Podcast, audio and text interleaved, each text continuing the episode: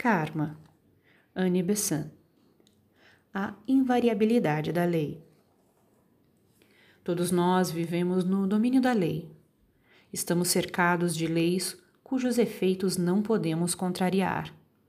Nada de mais evidente. E, contudo, mal nós reconhecemos que este fato faz realmente parte integrante da vida. Mal a existência deste fato nos aparece no mundo moral e mental como no físico. Sentimos-nos tentados até certo ponto a abandonar-nos ao sentimento da nossa fraqueza, como o terrível poder, que apoderando-se de nós, nos fizesse andar aos baldões, a seu bel prazer.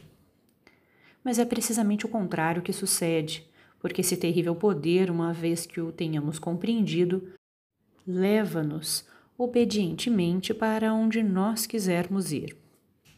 Toda força da natureza pode ser utilizada pelo homem, em maior ou menor grau.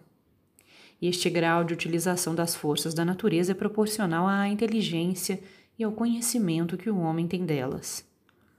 A natureza submete-se pela força, e as suas energias fortes e irresistíveis estão às nossas ordens, desde o momento em que, com o conhecimento de causa, saibamos agir com elas e não contra elas.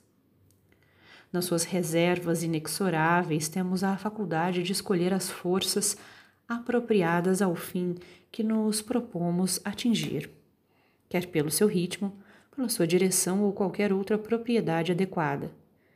É precisamente a sua invariabilidade a melhor garantia do nosso sucesso.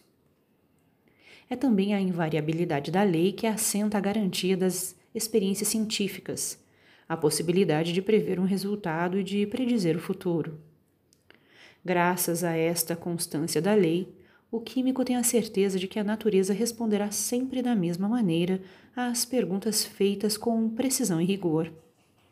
Por isso, qualquer mudança nos resultados esperados deve atribuir-se, e o homem de ciência assim o pensa, a qualquer variação na maneira de operar e nunca à natureza.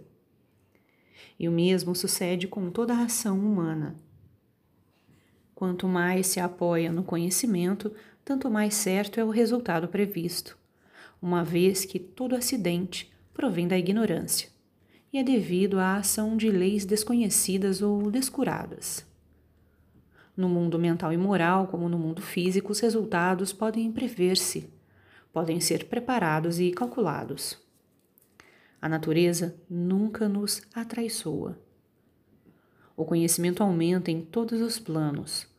Quando o poder aumenta, a onisciência e a onipotência são uma e a mesma coisa. E sendo a lei invariável nos mundos mental e moral, é natural que o seja também no mundo físico, visto que o universo emana do Uno.